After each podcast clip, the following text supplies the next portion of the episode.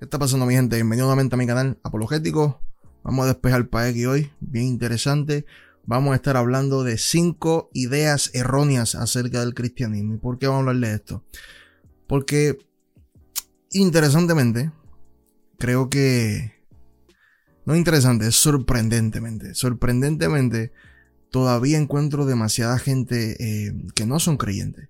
Son personas que no abrazan la fe cristiana, pero cuando a veces hablo con ella y le pregunto la razón realmente por qué no abrazan la fe cristiana, me hablan de un cristianismo que no es el cristianismo real, no es el cristianismo histórico, no es el cristianismo que profesamos. Soy mucha gente con, con, con ideas erróneas de lo que es el cristianismo. vamos a tocar cinco puntos en particulares con la esperanza, ¿verdad?, de que puedan abrazar la fe o por lo menos darle, darle un chance a la fe cristiana una vez hablemos de estos cinco conceptos erróneos que muchas veces la gente tiene. Pero antes, recuérdate eh, suscribirte a este canal, darle like al video, darle a la campanita para no te pierdas los videos que vayamos a subir, porque ya ves, este es el segundo video corrido que estamos subiendo, así que vamos, estamos tratando, estamos tratando, no me ajoren que me llevan al palo. pero nada, y recuérdate de seguirme, ¿verdad? En, Instagram, en Facebook eh, y en TikTok. Eh, vamos a subir cositas interesantes por allá, así que dale para allá y también sígame. Idea errónea número uno. Es que, ¿verdad? Solamente se necesita una fe ciega y no se necesita evidencia para el cristianismo. Y esto, wow, qué error. Esto es, esto es horrorífico, horror, horrorífico, horrible. Esto, terrible. No sé, bueno, yo entiendo esta crítica de parte de los ateos, porque el ateo, ¿verdad? Que no va, que no cree, ¿verdad? En lo sobrenatural, pues él muy bien va a estar diciendo, ¿verdad? No, no puedo aceptar eh, no tan solamente la fe cristiana, sino ningún tipo de fe, porque realmente se basan en fe. Y fe es fe, es creer sin evidencia, lo cual es un concepto erróneo en sí mismo de lo que es la fe que nosotros profesamos. Pero es, es horrible el tú ves personas de fe diciendo que no, que no hay evidencia en el cristianismo, que no se necesita evidencia dentro del cristianismo y que el cristianismo lo que promueve es una fe completamente ciega. E, esto a mí me, me da miedo. ¿Por qué? Porque entonces estas personas, estas cristianas, estos cristianos no, no conocen su fe. No conocen la fe que profesan porque nuestra fe realmente es una fe evidencial. Porque vemos Pablo, que Pablo dice, bueno, si Jesús no resucitó entre los muertos, van a nuestra fe. Él, no dijo, bueno, tienen que creer que Jesús resucitó aún si realmente no ocurrió. Él está diciendo, dado a que Jesús realmente resucitó, si fuese verdadero el hecho de que no pudiese ser posible la resurrección, por ende anularía el hecho que nosotros estamos afirmando que la resurrección por ende quedaría vana, quedaría nula la fe que se ha estado profesando. Así que nosotros no nos basamos en una fe completamente ciega. Cuando hablamos de fe ciega, es que caminamos o confiamos en Cristo una vez ya hemos visto o hemos sido persuadidos para nosotros confiar y creer, pero no tenemos una fe completamente ciega. O sea, esa es una idea completamente errónea. Tú puedes abrazar eh, la fe cristiana eh, mediante el raciocinio, mediante la lógica. Obviamente va a haber un punto en que tienes que eh, abrir tu corazón, o sea, no es únicamente conocer que Dios existe, debemos de pasar de, conocer que a confiar en. ¿verdad? Y yo sé que un paso es grande, un paso que a veces cuesta, pero el punto es que es una idea er-, errónea pensar que todo es completamente emocional, que todo es una fe ciega, eso es completamente falso. Ahora, lo que para mí es un poco más alarmante todavía es que existe esta idea, esta noción de que, bueno, cada cual debe de respetar la creencia de cada persona. Cada cual debería respetar la fe del individuo. Y, yo entiendo que sí, hay que respetar lo que la gente cree. Pero si lo que la gente cree es falso, no es una falta de respeto decirle eso es falso. Porque las ideas no se respetan, se respeta el individuo. El individuo es lo que tiene el valor excéntrico, ¿verdad? No, no, la idea no tiene valor en sí, ¿verdad? La verdad no intenta eh, atropellar a nadie. Las cosas son lo que son y no son lo que no son, ¿verdad? Así que si alguna persona abraza alguna fe, alguna creencia que es completamente falsa, pues no está justificada para creer lo que cree, ¿verdad? Por ende, y por eso es que nosotros pues, tenemos una fe que es una fe histórica, una fe evidencial, porque cuando sí caminamos en una fe ciega es porque hemos sido justificados por lo por la evidencia que tenemos para sostener ese tipo de fe, ¿ok? Así que um, me, me, me, apena que hayan personas que siempre digan, simplemente digan, pues tengo fe porque sí, se acabó, porque esa es la fe. No, debería ser prudente hacer tu asignación y hacerte la pregunta si estás justificado o no estás justificado para creer lo que estás creyendo. Y escépticos a veces utilizan el caso de Tomás, ¿verdad? Para decir que, ve, a Jesús no le gustó la demanda de Tomás, donde exigió ver con sus propios ojos, donde eh, exigió poner sus dedos en la llaga, ¿verdad? Porque eh, Jesús le dijo, ¿verdad? Bienaventurado aquel que creyó sin haber visto. El detalle es que el caso de Tomás es bien particular. El caso de Tomás no es algo para utilizarlo, para aplicárselo a absolutamente todo el mundo. ¿Por qué? Porque Jesús varias veces había, ¿verdad?, predicho el, el, evento de la muerte y de la resurrección. Tomás estaba ahí. Tomás fue testigo de, de, la profecía, ¿verdad? Tomás fue testigo de que Jesús lo había anunciado previamente. Um, y no tan solamente que lo había anunciado previamente, Tomás fue una persona que recibió el testimonio de testigos oculares. Eh, a Tomás no se lo dijeron 200 años luego. Eh, eh, a Tomás se lo dijo personas que pues entendía que debió de haber confiado. Personas que eran cercanas, personas que caminaron con Jesús al igual que él. Y, y Tomás también fue una persona que fue testigo ocular de las maravillas de Jesús. Así que el caso de Tomás es bien particular. Tomás era una persona que fue testigo de lo que Jesús predicó, del ministerio de Jesús, y, y, había, como les dije, había escuchado previamente de que Jesús había dicho, estas cosas van a ocurrir así. Así que dicho esto, Tomás no tenía justificación para su demanda. La demanda de Tomás no, fue, no, no pudo ser justificada por la persona que era, porque era un discípulo. Así que Jesús realmente no reprende la exigencia de demanda, sino que reprende el hecho de que venga de un propio discípulo esta exigencia.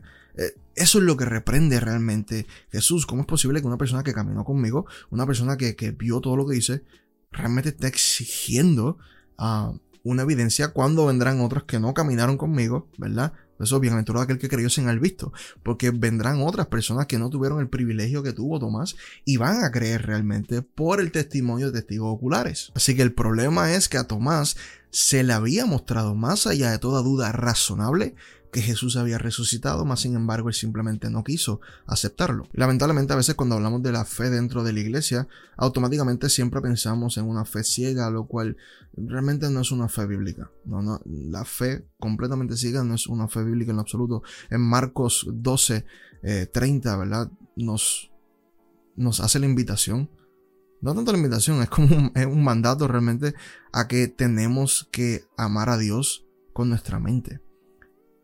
Es imposible amar a Dios con nuestra mente cuando tenemos una fe ciega. La única manera en que nosotros podamos llegar a amar a Dios con nuestra mente es cuando ponemos eh, nuestro raciocinio, cuando tenemos una fe inteligente. En segunda de Timoteo 1.12, Pablo dice, eh, porque yo sé en a quién le he creído.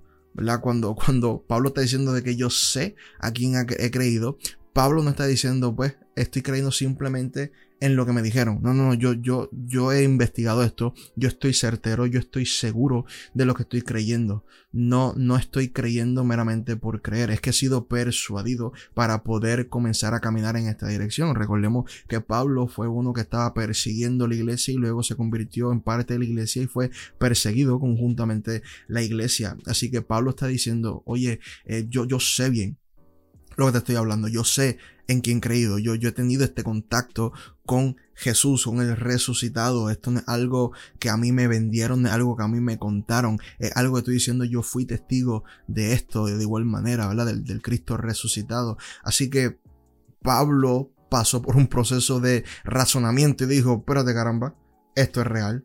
Así que Pablo no solamente lo creyó de manera ciega, sino que hubo un proceso de persuasión.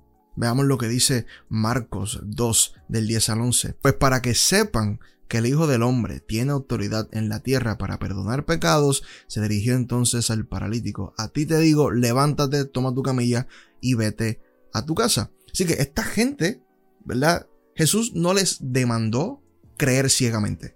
Jesús no puso una demanda de que tienes que creer en mí, punto y se acabó. Él está diciendo, mira, para que sepan que soy el Hijo del Hombre.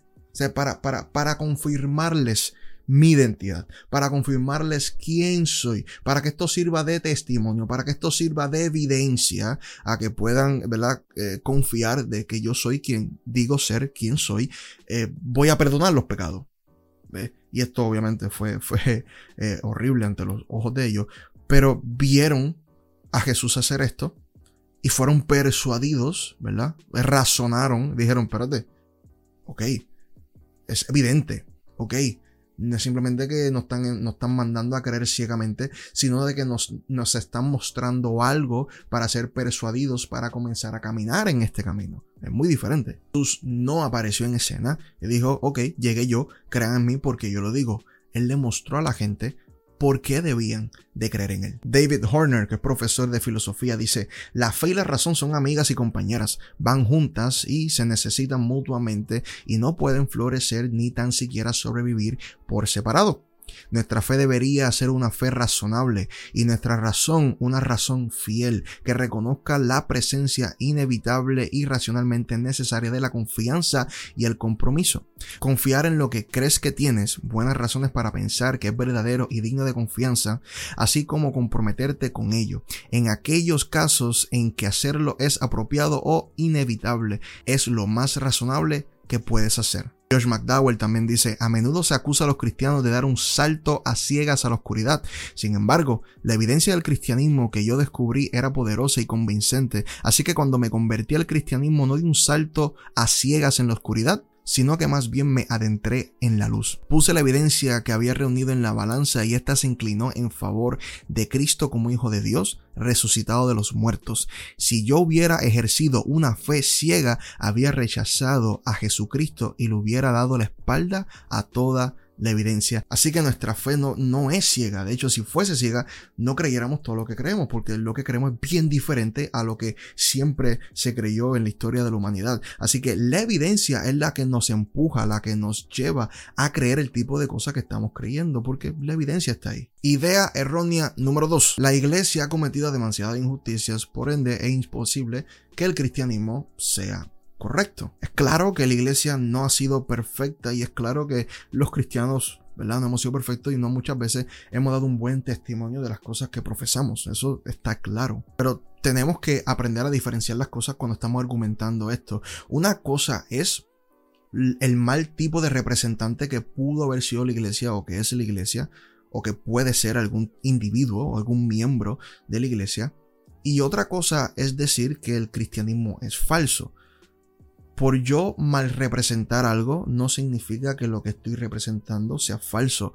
En su esencia, meramente puede ser que yo no soy digno o no he sido fiel, perdón, a, la enseñanza de las cosas que estoy profesando. Y el que personas piensen que el cristianismo es falso por mi mal testimonio, sí debe de despertarnos y llevarnos a una reflexión de que caramba, debo de cuidarme más. Debo de entender que la gente cuando me ve asocia a la iglesia asocia a Cristo, asocia a Dios. Y si mi mala conducta puede ser que una persona, ¿verdad? Que sea el determinante para que una persona eh, rechace a Jesús, rechace la fe cristiana, pues yo debería eh, comprender que, que, debería ser un mejor trabajo en modelar a Cristo, en, en, representar el reino como se supone, porque hay gente que me está mirando. Y eso sí debería ser un llamado a reflexionar a la iglesia, al cristiano.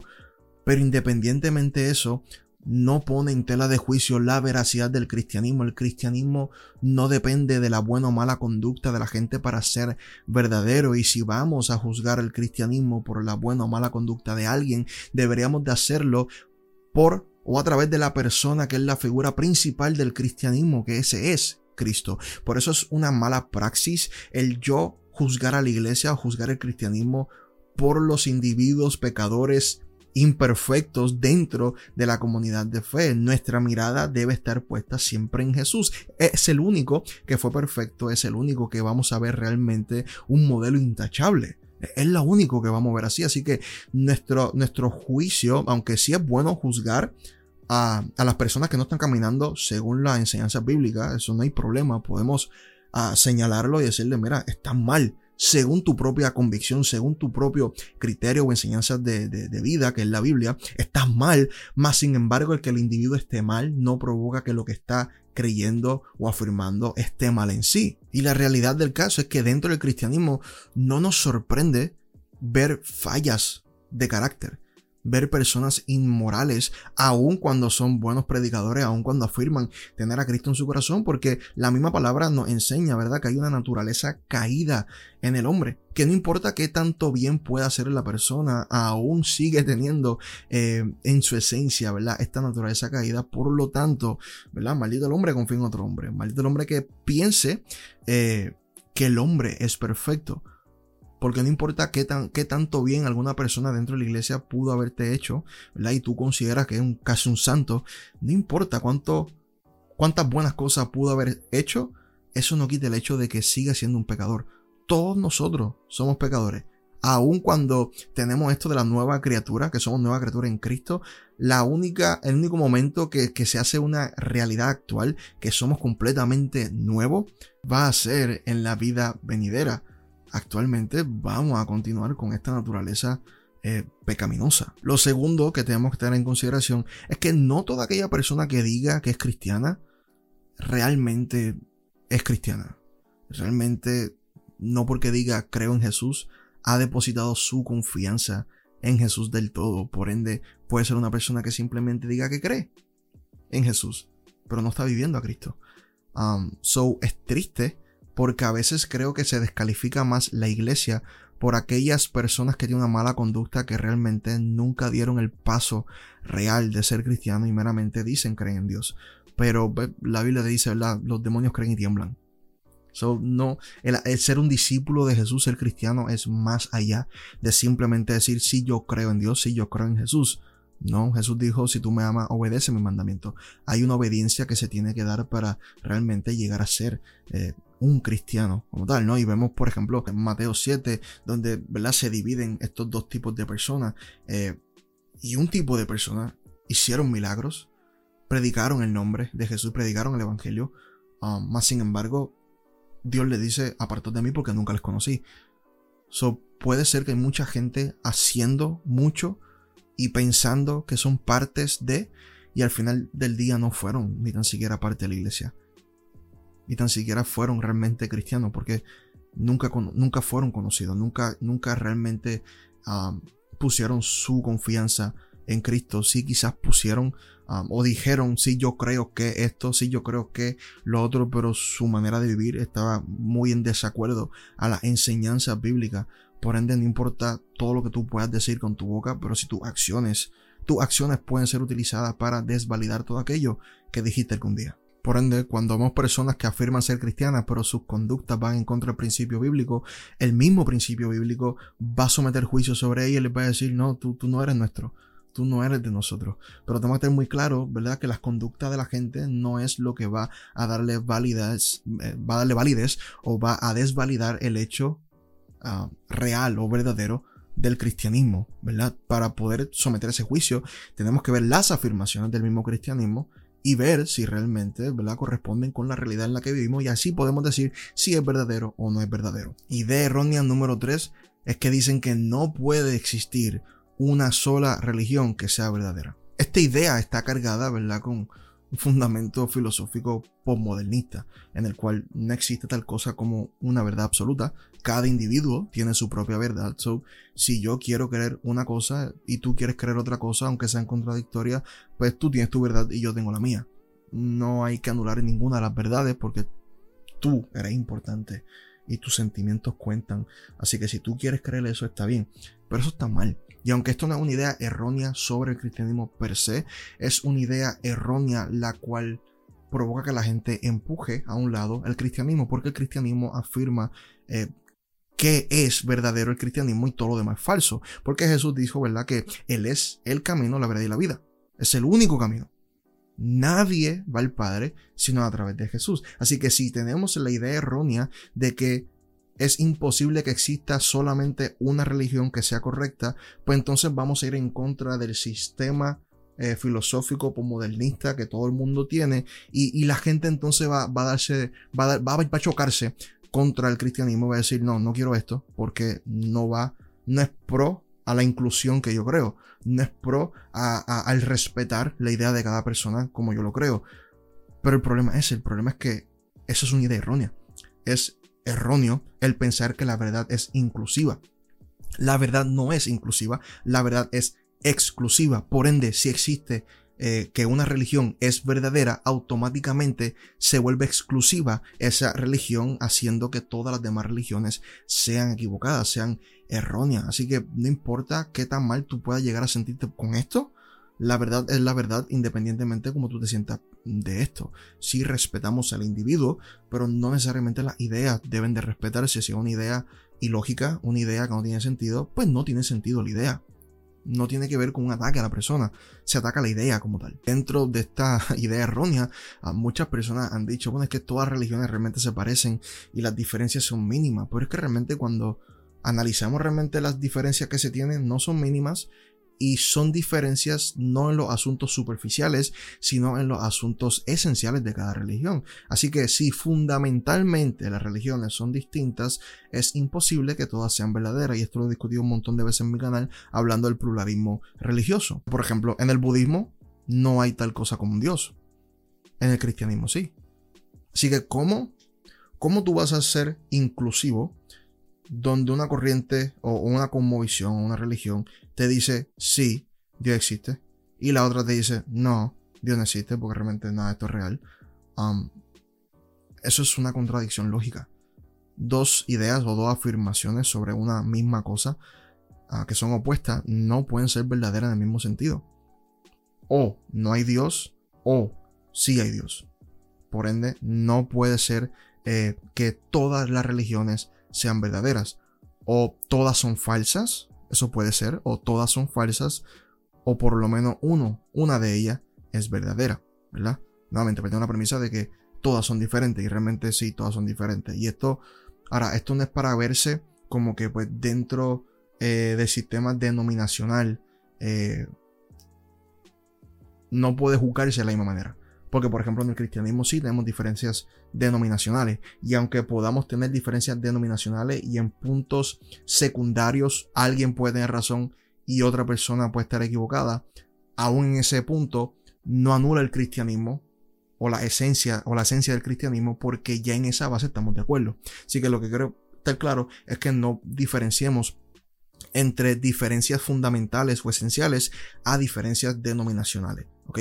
Podemos estar teniendo diferencias eh, denominacionales, pero estamos en lo correcto en el sentido de que en la esencia estos, este camino es verdadero en comparación a otra religión, la cual sí tiene diferencias fundamentales como el cristianismo versus el islam, el cristianismo versus el hinduismo o el budismo. E-, esa es la diferencia que quiero hacer aquí. Por ejemplo, en el hinduismo tenemos muchos dioses, solo vemos en el hinduismo, pero en el Islam vemos solamente uno. Así que no es únicamente esto aplicable con el cristianismo, sino que si alguna otra religión fuese a ser la correcta, pues automáticamente todas las demás religiones comienzan a ser incorrectas. O no creo que vean como que, ah, está haciendo aquí un caso especial únicamente para el cristianismo. ¿Qué pasa si el Islam es cierto? Bueno, pues si el Islam llega a ser cierto, lo cual no lo es, si llega a ser cierto, el cristianismo entonces deja de ser cierto y se vuelve falso automáticamente. ¿Ok? Así que no importa cuál sea, toda verdad es exclusiva. Eso es bien importante que lo comprendamos. Porque cuando entendemos esto, la idea de que es imposible que exista una verdadera religión se cae entonces. Y al nosotros eliminar esta idea errónea, pues entonces podemos entender que sí es posible que el cristianismo sea verdadero porque ella misma afirma de que solamente eh, en ella existe la verdad, en ella existe ese camino que te conduce al Padre. Así que ya saben, esta idea errónea de que el cristianismo es, el única, es la única religión que afirma ser exclusiva es mentira del diablo.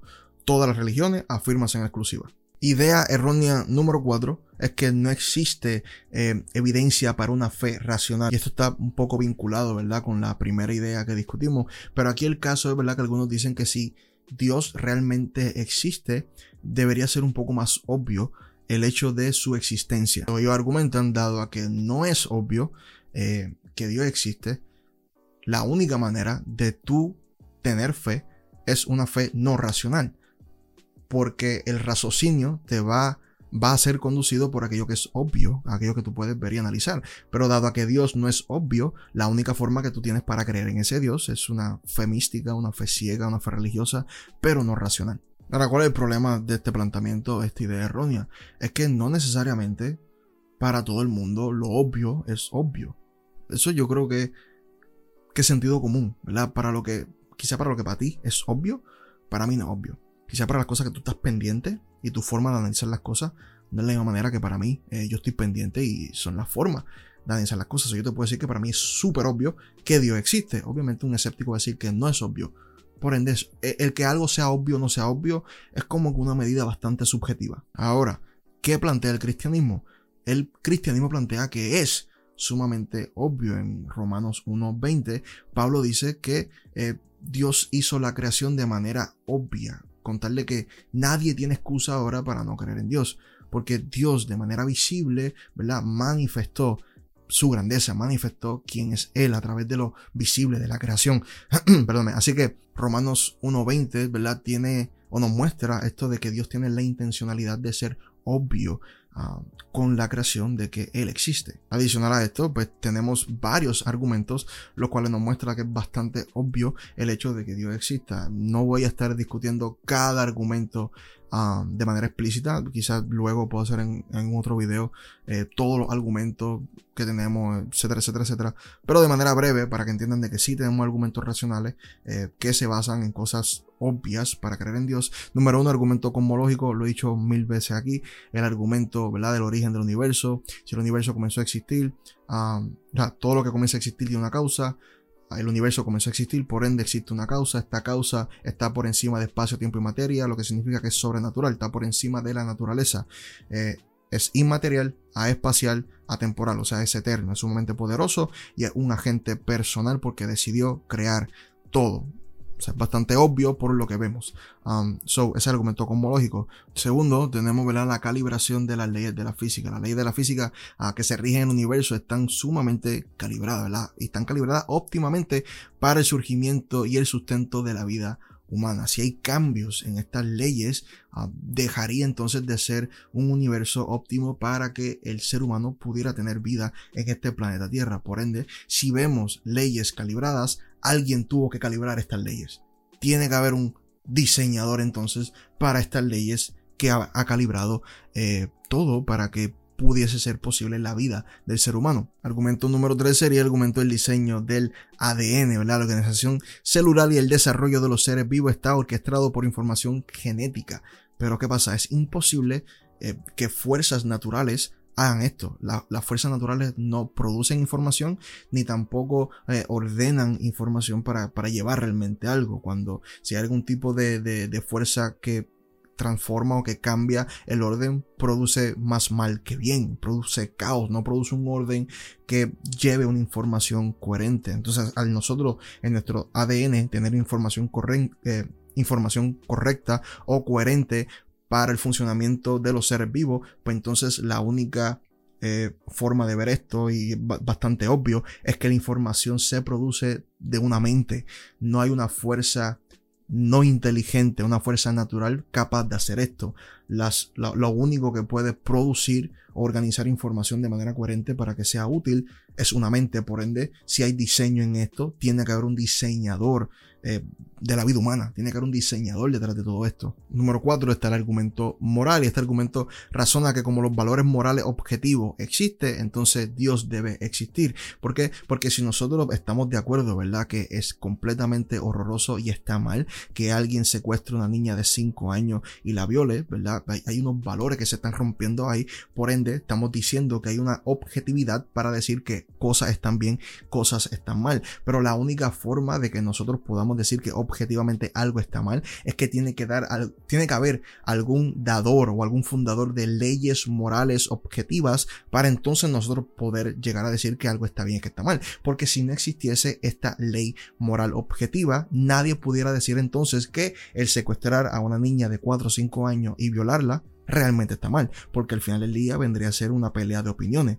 Pero creo que todo el mundo estamos de acuerdo que eso es completamente erróneo. El que alguien eh, secuestre y viole a una niña de 5 o 4 años. Por ende, debe de existir alguna ley objetiva moral dictando que eso está mal. Y si eso existe, debe de existir un dador de leyes entonces. Así que el punto con todo esto es que sí tenemos suficiente evidencia para decir que es obvio, ¿verdad? Que existe Dios. O sea, la manera en que creemos en Dios es porque ha sido obvio para nosotros. Pero si aún así no te parece obvia la existencia de Dios, quizás pregúntate um, si realmente eh, te está aferrando a una razón no racional para tu incredulidad. Pues quizás puede ser que tú te has dicho a ti mismo, no, mi, incredulidad es completamente racional, pero cuando estudias estos argumentos puede ser que la incredulidad esté viniendo de otro lado.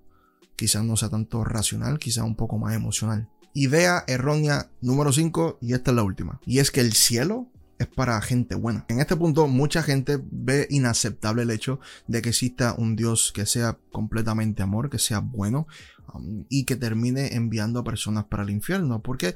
Porque dicen, bueno, es que personas que son buenas deben de estar en el lugar bueno, aun si no han conocido de Dios, aun si son budistas, aun si son de alguna otra religión, es imposible que una persona buena termina, termine en el lugar de los malos, que será el infierno. Si Dios es bueno y existe, entonces toda persona buena debe de terminar en el lugar ah, determinado para los buenos, no para los malos. Aquí el problema es que cada persona le está dando su propia definición a lo que es una buena persona o una mala persona, pero cuando vemos lo que Dios establece como una buena o una mala persona, ¿verdad? Es una persona justificada o no justificada para eh, sobrevivir al juicio eh, al final del tiempo, ¿verdad? Y cuando vemos entonces la naturaleza caída del hombre, ¿verdad? Que a través del pecado pues estamos muertos en el sentido de la que estamos separados de Dios, por lo tanto todos somos malos.